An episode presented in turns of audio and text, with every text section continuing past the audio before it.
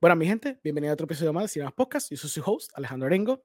Eh, recientemente salió una película que se llama Los Reyes de la Salsa, que cuenta la historia de Richie Ray y Bobby Cruz. Eh, y es dirigido por un cineasta que ha hecho un montón de películas y ha tenido una trayectoria cinematográfica inmensa en, en nuestra isla. Así que sin más preámbulo, le doy la bienvenida a Raúl García. Bueno. Saludos, ¿cómo está Alejandro? ¿Todo bien? Todo bien, todo bien. Este, para la gente que no sabe, cuéntame un poquito de tu trasfondo de cineasta, de artista, cómo ha sido tu trayectoria. Pues mira, eh, ha sido una trayectoria, eh, bueno, vamos a decirlo así, ha sido un sueño realmente, porque yo desde pequeño siempre me gustó el cine. Eh, siempre soñaba con, con, dirigir películas, creo que nació en mí. cuando chiquito yo jugaba con, con cartones, le ponía un tubo PVC y hacía como si fuera una cámara. O sea que ya pues desde, ¿verdad? Desde pequeño pues siempre me gustó el cine. Eh, nada, hasta que comencé a estudiar, fui a Sagrado Corazón, estudié allá telecomunicaciones, que, así le llamaban al, bachillerato, ¿verdad? Telecomunicaciones, pero incluía televisión y cine, hasta que entré a, eh, a un taller que se llama Telesagrado, eh, que es donde pues era, aparte de las clases, pues era como un taller para tú practicar y pues, ¿verdad? Eh, eh, o hacer un programa de televisión, habían distintos tipos de programas. Y ahí pues habían todo tipo de cámaras. Digo, cámaras análogas, obviamente, porque ese tiempo estamos hablando del 96, 97, 98, por ahí más o menos. Estaban estos formatos de Betacam y tres cuartos y High formato eh, Standard Definition. Nada, y ahí pues entonces yo dije, bueno, quiero contar una historia, quiero hacer algo, quiero practicar y comencé a hacer mi primera película. Estuve tres años grabándola, Impacto Mortal, una película que hice como estudiante, como aprendiz. Y pues ese fue mi, mi primer experimento. Eh, eh, fue con estudiantes. yo hice un casting, ¿verdad? Interno en, en, la universidad y pues este, se escogieron eh, varios talentos que también pues, estaban comenzando. Eh, y pues envolví mucha gente que también tenía interés en hacer este tipo de, proyectos, ¿verdad? Este, eh, de tipo película, porque no era básicamente decir lo que quería hacer era mi primera película. Y el fin era pues presentarlo en un canal interno que había en Telesagrado. Ni tan siquiera era pues quiero hacer esta película y sacarla en cine o, o mostrársela en un canal o algo así. Pero ¿qué pasa? Después de tres años yo la monto, la edito, hago un trailer, de la película. Y uno de los protagonistas, eh, Ricardo Vázquez, eh, estaba comenzando como host en un programa de televisión que se llamaba creo que Fuego, en Tele 11. No el Tele 11 ahora, el Tele 11 de hace un par de añitos atrás. Eh, y la productora vio el trailer, le encantó. Y dijo, ¿y qué es eso? Y dijo, no, es un trabajo que estamos haciendo en la universidad y pues nada, es un experimento. Estamos así, estamos como que jugando, pero jugando en serio. Y ella le dijo, pues nada, yo quiero ver a ese muchacho y quiero reunirme con ustedes. Y de momento, pues yo me asusté porque, ¿sabes? Yo dije, espérate, que, ¿sabes? Esto, como que vamos a reunirnos con Tele 11, ¿sabes? Como que, mira, trabajo. Yo lo considero estudiantil, ¿sabes? Eh, esto es para, para mostrarlo, para yo tener un demo, para poder hacer entonces después una película, de verdad. Mano, el cuento largo, corto, eh, Tele 11 me compró la película. Uh, ok. Se me compró la película en el 1998, debutó en agosto de ese año y la película llegó número 2 en rating. Okay. Con una de Vicente Castro, para ese tiempo Vicente Castro estaba haciendo películas este, para televisión y fuimos la segunda película más vista en Puerto Rico, con actores no conocidos, con un director nuevo. y, bueno, ahí empezó todo, ahí comenzó todo, este, y de ahí en adelante, pues, este, eh, hicimos Complot, que fue un, creo que fue un año, sí, un año después, ya ahí con mi primer presupuesto para hacer una película. Después hicimos El Séptimo Ángel, que fue una película de horror, eh, también con Tele 11 y con los ejecutivos, ¿verdad? Este, y por ahí seguimos, ahí comenzó mi carrera en el cine, ¿sabes? Mi carrera realmente comenzó en televisión, haciendo películas, o sea, antes hacían novelas, unitario, le llaman unitario, pero nos, nosotros fuimos los primeros que comenzamos a hacer películas. El formato de película es eh, contarla cinematográfico, o sea, en una manera cinematográficamente, ¿verdad? Eh, con, con, ¿verdad? Con, con, con, actuaciones más reales, este, con un lenguaje más de cine. Y ahí comenzó todo. Y tú estuviste pasando esa transición del el fílmico al digital. ¿Cómo más o menos fue eso en aquellos tiempos? La televisión me obligó a eso porque obviamente el fílmico siempre ha sido muy caro y se hacían pocas películas por eso mismo, porque costaba mucho. Se podían hacer películas. Hubo eh, directores aquí en Puerto Rico que hicieron películas en digital y luego la, la hicieron blow up a cine pero esa transferencia costaba un montón de dinero y yo no tenía ese dinero, no tenía quien me, ¿verdad? Quien me, que me diera ese dinero, pero, pero nada, yo ni pensé en eso, pensé en, en, en, en nada, en contar, en contar una historia con lo que yo tuviera en mis manos en el momento. Y básicamente, pues sí, lo hice en digital porque era lo único que había en ese momento. Este, y me he quedado en digital porque hasta el día de hoy, pues ahí, cuando nosotros hicimos Complan 99, fue que comenzó en, ¿verdad? En, en, en la industria de Hollywood comenzó esa transición de, de, de, fílmico a digital, que la comenzó, recuerdo, Josh Lucas, ya Robert Rodríguez estaba haciendo el mariachi y estaba haciendo esa transición a hacer películas eh, que se vieran grandes pero con poco presupuesto. Y pues yo siempre me mantuve en esa línea, como que cómo yo puedo contar una película con las herramientas que yo tengo, pero que sea interesante y que la gente le guste y que, y que, y que la gente la vea. Ok, ok. Pues entonces, entrando entonces a lo que es la película que, que hiciste, que fue Los Reyes de la Salsa, ¿cómo originó la idea de hacer este biopic?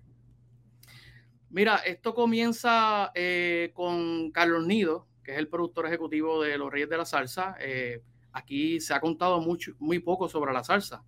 Y pues eh, ya él había hecho otras películas biopic de otros artistas y pues quiso hacer esta, esta, esta película que hace tiempo se debe haber hecho. ¿Verdad? Pero gracias a Dios eh, me tocó. Jamás pensé que iba a estar haciendo una película de Richie Bobby Cruz. Eh, yo que me quería escuchando salsa con, por mi papá. Eh, pues nada, nace, nace por eso mismo, porque no se ha hecho nada de salsa. obviamente Richie Ray y Bobby Cruz tienen una carrera inmensa a nivel mundial y, y, ¿verdad? y, tuvieron... pasaron por unos momentos donde la salsa, la música latina fue, wow, un boom grandísimo en, la década de los 50, los 60 y 70, ¿verdad?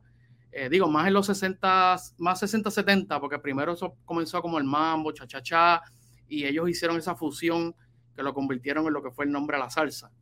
Eh, pues nace de ahí, nace de, ese interés de hacer una película eh, de la salsa, que hay muy pocas, muy pocas historias sobre ese tema.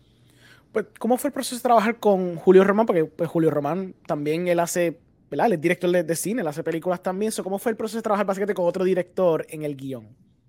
Pues mira, el guion estaba escrito ya cuando llega a mis manos, estaba completo.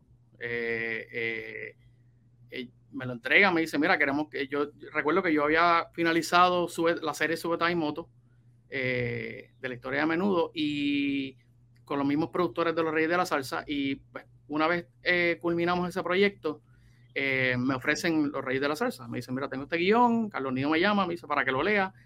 Eh, y yo, pues, wow, emocionado porque, ¿verdad? No todos los días a un director puertorriqueño le llega un, tipo de trabajo como este, ¿verdad? Y, y pues al principio, pues, pues, pues sí, uno, uno como que se asusta un poquito porque es una gran responsabilidad, ¿verdad? Cómo, cómo hacer esto creíble, esto es época, es una historia real, eh, estos caballeros están vivos, tú sabes, son muchas cosas que le pasan a uno por la mente pero nada, ¿verdad? Uno le gusta esto y a mí me encanta el cine y me encanta contar la historia y yo sé que obviamente pues lo puedo hacer. Y nada, leí el libreto y recuerdo que leyendo el libreto me puse los AirPods y empecé a escuchar la, cuando marcaba cada vez aquí se toca jala jala o aquí empezaba a escuchar la música y bueno, pompiadera, eh, eh, súper chévere. Y ahí llega entonces el proyecto eh, y nada, y comenzamos la etapa de, de preproducción eh, comienzo a hablar con Julio Román, discutir algunas cositas que queramos cambiar o mover, porque, ¿verdad? Porque es demasiado historia para, para, para dos horas de película, que es lo que dura finalmente el último corte. El primer corte creo que duraba dos horas con casi 20 minutos. Eh, y tuvimos que ir cortando cositas, ¿verdad? Y dejar lo más importante y comprimirlo un poco para que, para que la película fuera efectiva en términos de timeline y de, y de historia y de, pero sí, súper chévere trabajar con Julio Román. Este, una vez ya aprobamos la última versión de guion, pues ya, ya mis conversaciones eran más con la eh, con, los, con los diferentes departamentos de, el, diseñador de producción, vestuario y todas las cosas que hay que tener listas para, para, para grabar. Haber trabajado en Suete Mi Moto influenció o ayudó un poquito el proceso entonces de trabajar con los redes de la salsa, ya que pues biopic, música, todo claro, eso. Claro, claro, la, la, la, experiencia mía con Suete Mi Moto, yo, yo, estuve en México, la, la, la producción de, de Suete Mi Moto comenzó en México. Yo tuve que irme a México a vivir allí casi mes y medio. Eh, diferente porque es una serie y esto es una película. La serie es un poco más extensa, son eh, casi tres, fueron como tres meses de, de, producción. Pero sí, claro, porque era época también, tenía conciertos y creo que eso me fue preparando para cuando llegara a esta etapa, pues ya tener una idea, ¿verdad? Y estar ya este, preparado para, para trabajar este tipo de historias. Habla un poquito del proceso de hacer un biopic, más cuando los sujetos de la historia pues, aún están vivos, porque algo que generalmente no es la norma, como tú bien sabes, usualmente casi todos estos biopics, especialmente los de Hollywood, es cuando la persona ya no existe y es como que la familia o el Estado está haciendo el biopic. Y entonces, ¿cómo fue trabajar en este género? Porque ya habías trabajado anteriormente un poquito, por lo menos en, formato de serie. ¿Y cómo es trabajar con un sujeto que está vivo, que viene siendo Bobby, Bobby Richie Ray y Bobby Cruz? Un privilegio, mano privilegio eh, tener a Bobby, conocer a Bobby, eh, eh, tenerlo en el set a él, y más cuando verlo a él y disfrutar, ¿verdad? Y recordar todos esos momentos, porque hicimos unas recreaciones bastante auténticas a lo que era la época. Y cuando nos tocó, por ejemplo, uno de los primeros sets que estaban listos de escenario para grabar fue el Palladium. Mm. Recreamos el Palladium que era un club de baile en, en, los años 50 y 60 en Nueva York muy famoso, donde todo el mundo iba allí a ver la gente bailar y, y, y pasarla bien y escuchar estas bandas grandes de, orquesta, Mambo Cha Tito Rodríguez, eh, este, eh, ver tocar a Tito Puente, y, incluyendo a Richie Cruz. Eh, bien chévere, hermano, bien chévere. Bobby, Bobby una persona con es una, es una, ¿cómo, lo describiría, mano? La experiencia es tanta, ha vivido tanto él que, que, los cuentos eran interminables, tú sabes. Y tenerlo allí para mí, como te digo, fue un privilegio, porque él, él, él, él aprobaba todo. O sea, él decía, mira, esto, esto que ustedes están recreando, así fue. Esto que yo estoy viendo, así era. Entonces eso me da mi seguridad como director eh, y, ¿verdad? Y, a, todos los departamentos que estaban trabajando creativamente conmigo. Nos daba seguridad de que estábamos haciendo las cosas bien. Y nada, lo demás pues eh, fluyó, ¿sabes? Con, con, el elenco que teníamos que se escogió, Mar Torres Molina, que hizo un papel espectacular de Bobby, Alfredo de Quesada, que hizo un papel espectacular de, de Richie Rey, Isa Figueroa, de Cueva, Yamil Collazo, bueno, todos los que, todos los, todos los actores que cogimos que le dieron vida a todas estas personas que, que, muchos de ellos están vivos y otros pues no están con nosotros ahora mismo, pero que sí pusieron granito de arena en lo que fue la, la industria de, de, la salsa, o sea, la industria de la música, la música latina. ¿Cuán complicado fue entonces trabajar una película de periodo? Porque obviamente, pues, como se sabe, obviamente cuando algo de época, pues requiere entonces props, costuming, cosas que obviamente sube más el presupuesto, quizás lo hacen complicado, obviamente hacer cine aquí o con un presupuesto alto a veces es complicado, a veces no hay ese presupuesto alto. So, más o menos, ¿cómo fue ese proceso de trabajar una película de, época? Mira, fueron muchas reuniones creativas con los diferentes departamentos, con el departamento de vestuario, Abigail Valga, con Arac Rubio, que estuvo a cargo del diseño de producción. Eh, fueron, pues, fue un estudio de muchas fuentes, eh, pues, ¿verdad? Este, eh, de suerte, hay muchas en, en, las redes sociales, o sea, en YouTube algunos videos no tan viejos, pero pues nos servían a nosotros por lo menos de ver un poco de cómo, cómo, era, cómo, eran, cómo eran esos shows que ellos hacían, ¿verdad?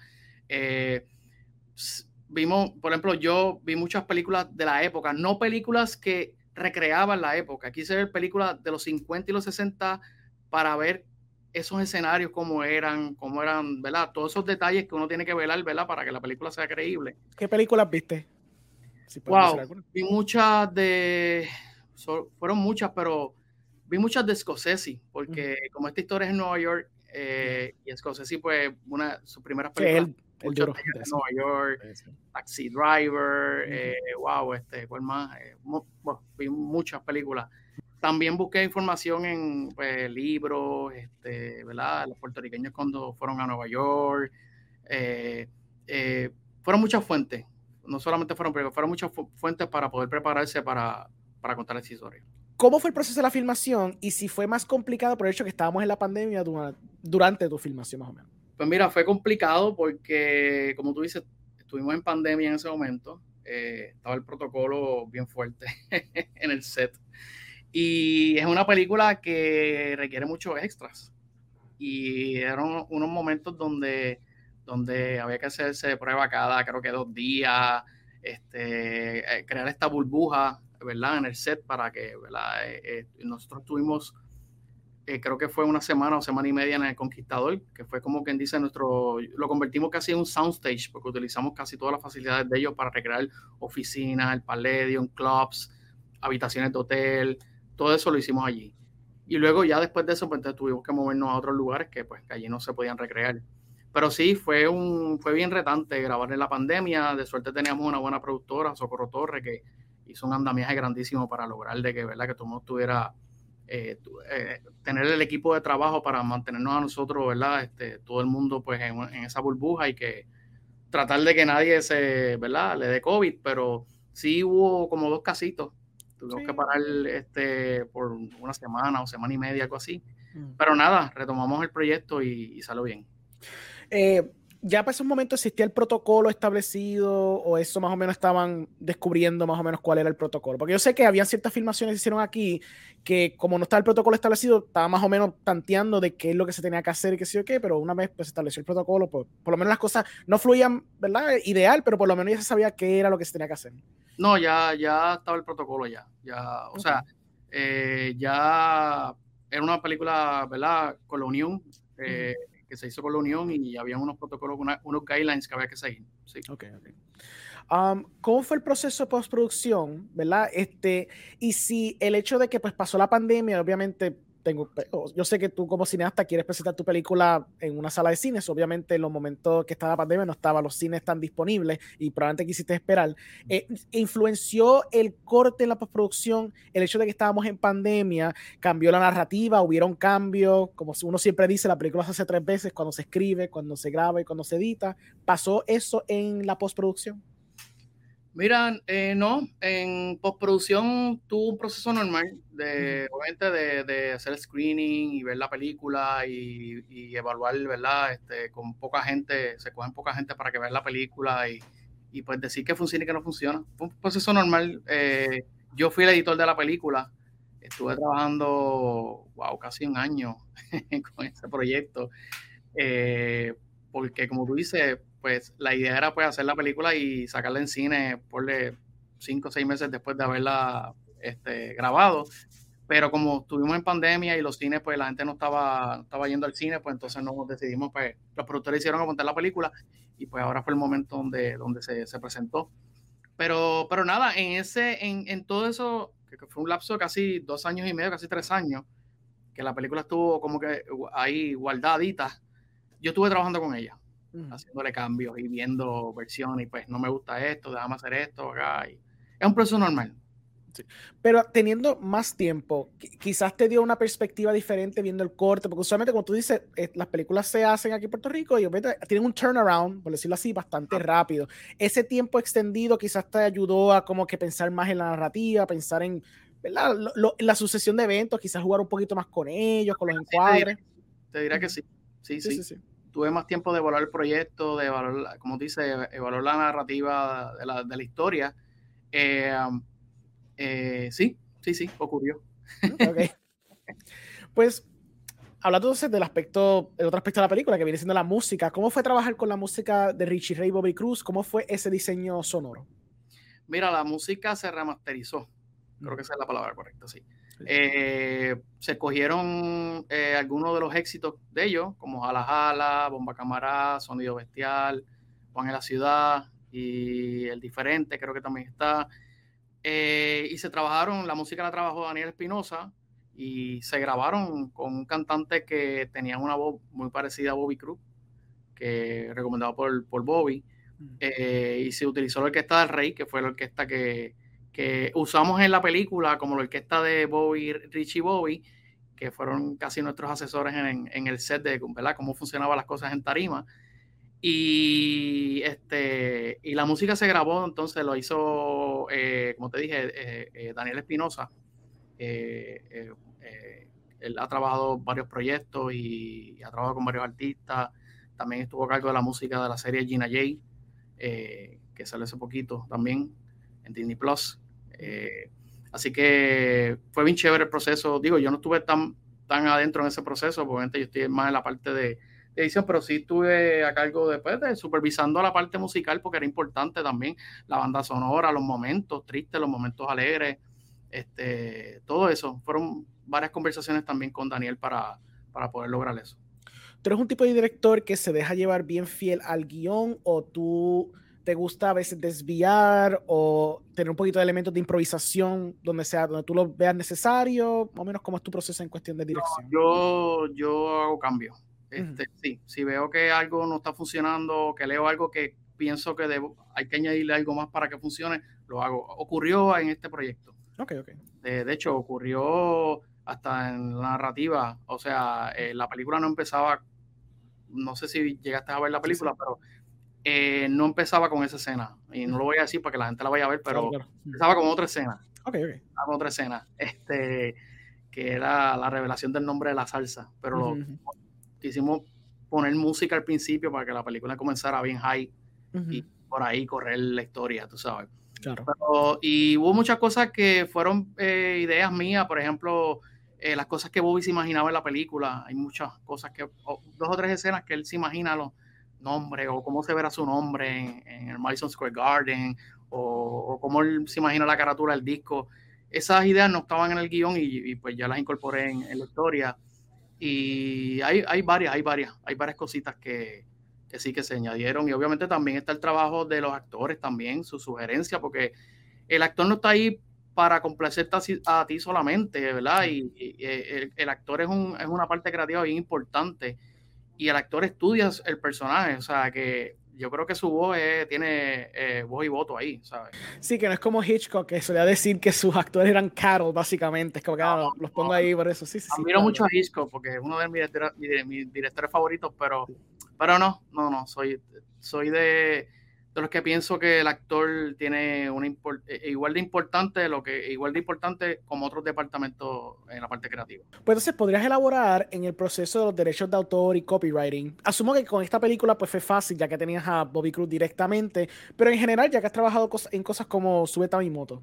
Mira, yo no estuve yo no estuve realmente eso fue un tema más de los productores eh, negociar la licencia eh, yo entiendo que no fue fácil, porque obviamente pues todo tiene un costo, pero no estuve muy envuelto en esa parte de los compras de derechos y no, ahí fueron los, productores. Pero se consiguió entonces todas las canciones, obviamente, no, claro, claro. Habla licencia, sí, sí. Por eso, no estuve en ese proceso ni reunido con nadie que tenga que ver con, con ese ambiente de la, de la, música, de la Fania o otros sellos disqueros que tenían los derechos de, de la música de Richie Ok, ok. Um, obviamente tú presentaste un corte, un early cut en el Puerto Rico Film Festival. ¿Cómo ese early cut eh, influenció o ayudó o whatever a, a, a quizá hacer un tighter cut o por lo menos tener la audiencia, el feedback de la audiencia para determinar entonces qué funciona, qué quizás no funcionaba, este, sí que influenció a all con el corte que tenías ya. Pues mira, eh, yo no quería presentarla en Mayagüez, no porque no quería participar no, que, no porque no quería que la película participara en el festival, sino porque era un corte que todavía le faltaban escenas.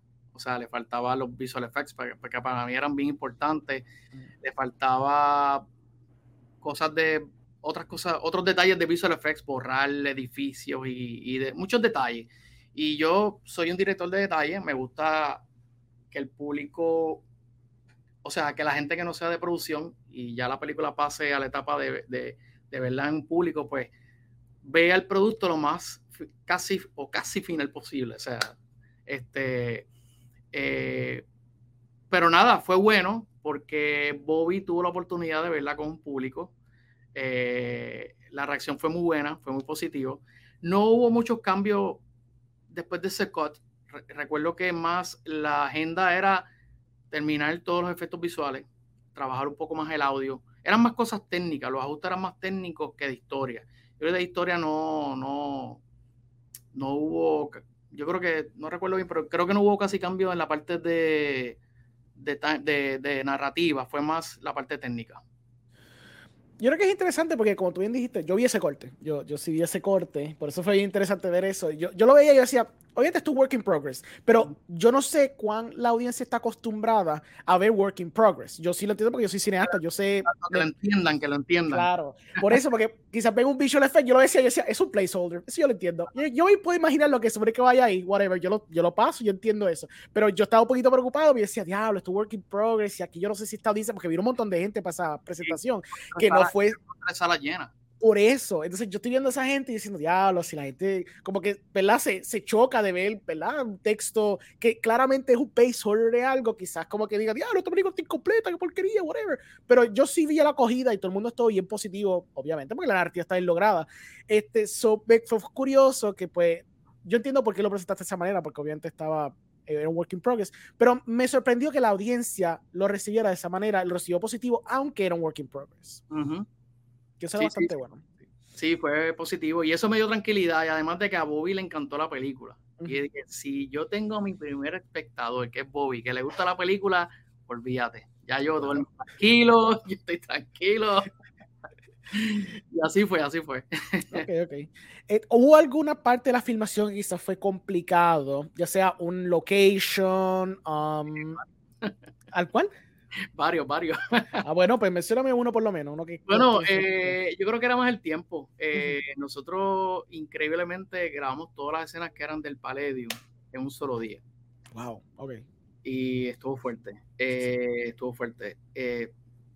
y sí, siempre fue el factor tiempo también, el factor tiempo, el factor del COVID, el protocolo del COVID que te, te quita tiempo en el set porque tienes que probar, tienes que hacerle pruebas a todo el mundo, actores, técnicos, todo el que entre por esa puerta al set, hay que hacer una prueba y pues eso siempre afecta porque vas a empezar dos horas más tarde a filmar o vas a empezar, siempre hay un, ¿verdad? un delay por, por, el, por el protocolo. Pero sí fue un reto bien grande, pero yo creo que estábamos bien preparados, sabíamos lo que íbamos a hacer, sabíamos el, tipo de proyecto que teníamos en nuestras manos, eh, fue un trabajo en equipo bien chévere fue una experiencia espectacular, como te dije. Eh, estaba tranquilo porque tuvimos tiempo, tuvimos una buena preproducción para lograr, para, para, que eso corriera rápido. Y yo creo que ese fue el factor clave aquí. Tener una preproducción, tener, tener actores, que es importante, tener actores en el set eh, y tener mucha gente talentosa, mano, en los diferentes departamentos, gente que se comprometa y que está dispuesta a meter mano. Y además de que todo el mundo le, lo cogió, o sea, yo, todo el mundo aquí, ¿verdad? Todos los que trabajan en la industria son profesionales, pero todo el mundo lo cogió bien en serio por el tipo de proyecto que era. Sabíamos que estamos haciendo una película, que esto va a ser historia y esto se va a quedar ahí como un documento por toda la vida de la historia de la salsa. Y eso nosotros estábamos bien conscientes que estábamos haciendo ese tipo de historia. Um, ¿Cómo, abriendo un poquito más la conversación, cómo tú ves la industria del cine de Puerto Rico ahora mismo? Considerando que pues, estos últimos diría dos años, dos años y medio, hemos visto un influx de más proyectos que están yendo a la sala de cine. Este, claro, yo sé que fue por la pandemia que obviamente atrasó algunos de estos proyectos, pero algunos otros proyectos se hicieron un poquito antes, durante y después de la pandemia, y como quiera estamos viendo como, como un, un boom de proyectos en las salas de cine. Mira, el cine puertorriqueño eh, va muy bien. Eh, se están haciendo más películas que antes. Eso es bueno. Se está mejorando la calidad visual la calidad técnica, la calidad actoral, eh, de todo. Creo que vamos por buen camino. Este, ojalá ahí sigan los incentivos del gobierno, ¿verdad? Para que puedan, eso mismo, incentivar el cine puertorriqueño. Este, y nada, mano, que sigamos haciendo películas, sigamos haciendo series. Este, creo que ahora mismo hay taller para, para, para todo el mundo, tanto para los técnicos, tanto para los actores, como para, ¿verdad? Nosotros los directores, productores, escritores y no solamente los empleos directos, sino también los empleos indirectos que, que, trae una película, ¿verdad? La parte de, de hospedaje, de comida, de todas las cosas que no tienen que ver con la parte creativa de la película. ¿Sabes? Eh, eh, ah, lo que queremos es que, que, haya una industria en Puerto Rico. Y pues yo creo que vamos en camino a eso. Este, eh, yo espero que, como te dije, que, que sigan los incentivos contributivos para que se puedan seguir haciendo proyectos en Puerto Rico y, y todos tengamos trabajo. Um, tú ves el cine yendo en la dirección de streaming services exclusivamente? ¿O tú todavía piensas que la experiencia teatral nunca va a morir, siempre va a perdurar o va a evolucionar? ¿Cómo tú ves eso? Mira, el, mercado del streaming ha, cogido un auge grandísimo. Eh, yo creo que ahora esa es la tendencia. El cine ha bajado bastante. Y te lo digo con honestidad, ha bajado, bastante después de la pandemia. Se ha recuperado un poco, pero no, no, no, como, no como antes de la pandemia. O sea, está un poco lento. Y obviamente los, más que están eh, visitando el cine son los jóvenes.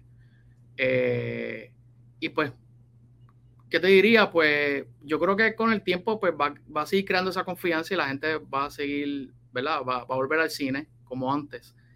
Pero que el streaming services ha hecho que haya bajado, ¿verdad? Esa gran cantidad de gente que iba a ver películas en la pantalla grande, sí. Y yo creo que es algo que se va a quedar. ¿Cómo tú has visto, porque tú has sido un director que ha trabajado ¿verdad? En, shows de streaming service, ¿cómo ha sido esa evolución más o menos a, través de haber hecho películas para la televisión, que fue como empezaste, después haciendo películas para el cine como tal, y ahora no regresando a lo mismo, pero viendo la, una segunda, una etapa más elevada de lo que era una película de televisión, una serie de televisión con streaming services. Que vamos a ver cómo fue esa evolución, ¿verdad? Este, de empezar basically televisión y regresar a un tipo de televisión diferente. También otra cosa es, que es interesante esto, es el aspecto de que al ser una serie, se presta para poder contar tu narrativa en mucho más tiempo, un tiempo más prolongado. Que eso es algo que te había dicho de, de, los Reyes de la Salsa, que tú dijiste, pues tuve que recortar un poco para hacer una historia, esta historia de la vida de alguien dos horas versus cuando has tenido la oportunidad de hacer la historia de alguien o la historia de muchos personajes en un tramo de 8, 10, 12 horas. Mira, la serie versus película funciona, o sea, a la hora de grabar es lo mismo, pero tiene una estructura bien diferente porque en una serie tenemos un showrunner digo, no en todas las series, pero específicamente las, que, las dos que he trabajado, hay un showrunner, que el showrunner, pues, básicamente es, la persona que, que, decide la parte creativa, con, los vestuarios, los actores, cómo se va a ver esto. Eh, eh, ya los directores entran cuando ya está el muñeco montado y pues tú tienes que ponerte tu creatividad y es como que elevar ese mundo o que hacer crecer ese mundo que ese showrunner eh, te puso en las manos. Y esa es la diferencia, yo creo que hay entre, entre una serie y una película. La película, el director tiene más control creativo. El, director tiene la última, la, última palabra en todo, al final, eh, en términos creativos. Eh, en la serie no, en la serie pues hay, un proceso, hay un proceso porque, por ejemplo, hay muchas series que hay, un director dirige cada capítulo y pues eh, por eso tiene que haber un showrunner, porque tiene que, tiene que tener una coherencia, todo tiene que estar, todo tiene que estar amarrado, ¿verdad? Para que tenga sentido y para que no se vean dos series distintas, sino se vea tenga una línea. Este, en el caso de las que yo he trabajado, no estamos grabando la serie por capítulo, estamos grabando por set de filmación, o sea, por, por, por, por locaciones.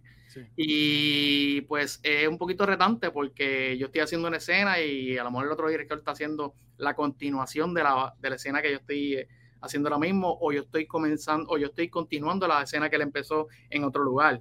O sea, que, que, que, es un poco retante en ese sentido, pero nada, este, eh, es, es, comunicación, es, es, prepararse, es tener reuniones creativas, es, tener, eh, ¿verdad? Este, como te dije, prepararse para, para, para este tipo de proyectos como, como, una serie que tiene básicamente dos o tres meses o cuatro meses, dependiendo el, presupuesto del proyecto.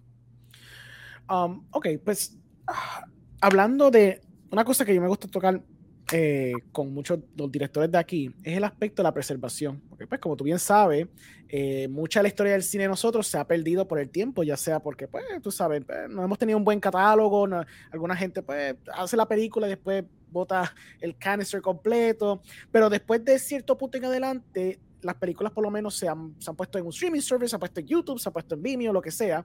Y tú, como alguien que ha empezado relativamente en la era digital, empezó haciendo televisión, después empezó hasta haciendo cine, pero con la mentalidad de por lo menos es preservación. ¿Cómo tú ves el aspecto de la preservación en nuestra historia del cine de Puerto Rico? Pero preservación, ¿en qué sentido? Eh, pues, de, por ejemplo, el aspecto de tener, por ejemplo, la filmoteca, de tener nuestras películas guardadas en algún sitio y que no estén en un hard drive de alguien o en, una, en un can de, del fílmico en un can en el closet de alguien, ¿me entiendes? Que hay casos de películas que están así realmente. Mira, eh, yo creo que el propósito de uno como, ¿verdad? Uno como cineasta hacer una película es que se, se, se, se pueda eh, vender la película, que la pueda distribuir a nivel, no solamente hacer una película para que la veamos los puertorriqueños. O sea, el fin de nosotros es que el, el mundo entero pueda ver nuestra historia la historia que sea, sea una historia local, sea una historia internacional, sea una historia de lo que sea. Eh, creo que hay varias gente en Puerto Rico que están tratando de, ¿verdad? De, eso que estabas hablando, de mantener estos proyectos en algún lugar donde la gente tenga acceso a eso. Este, creo que ahora viene un festival de cine, Cine Nuestro, me parece, que, que, va a presentar, que de hecho una de mis películas está ahí, Complot, en mi segunda película para televisión, se va a estar presentando en, en ese festival, eh, que son iniciativas bien buenas porque eh, eso mismo es para, para que la generación de ahora pueda ver todos los proyectos que se han hecho durante muchos años, que nosotros pues estamos, estamos ¿verdad? carreteando con toda esa gente que empezaron desde hace muchos años atrás, este, desde Romance Tropical, Maruja, todas estas películas, ¿verdad? Que comenzaron en el cine puertorriqueño. Este, sí, yo creo que deben haber más iniciativas para, para, para preservar y conservar el cine puertorriqueño y, ¿verdad? Porque la idea es que esto no muera. O sea, tú estás haciendo un producto que no va a morir. Nosotros nos vamos, pero eso se queda ahí. Por eso, exacto, sí, sí. Eh, tú mencionaste algo curioso que fue la cuestión de distribución, de coger nuestras películas y llevarlas a otros sitios. ¿Tú crees que eso es algo que se hace mucho aquí en el cine puertorriqueño o tú crees que se queda más local? y si acaso terminan de esperar algún streaming service, pero no expanden. Eh, porque yo tengo entendido que no hay distribuidoras en Puerto Rico, so realmente yo sé que la, la, cosa de distribución aquí a veces se pone más complicada por ese, ese hecho. So, ¿Qué tú piensas un poquito de la cuestión de distribución aquí? Pues mira, por eso es que se llevan mucho las películas a los festivales de cine, porque ahí donde, donde tú puedes mostrar tu producto a, a otro mercado, donde puedas conseguir distribución. Por eso es bueno ir a los festivales de cine. Este, en el caso de las series, ya, por ejemplo, las que yo he trabajado, ya llegan con una venta. Ya se les presentó a través de una distribuidora el concepto, eh, el, network o el streaming o lo que sea lo aprobó y ya hay un compromiso de venta con el proyecto, que funciona bien distinto a una película. También en ese sentido, como estuvimos hablando hace, hace ratito. Eh, yo creo que es, llevarla a festivales de cine o, de alguna manera, sí, en los mercados de distribución hay que llevarlo, hay que sacar los proyectos para que se puedan vender. Y ahora mismo yo creo que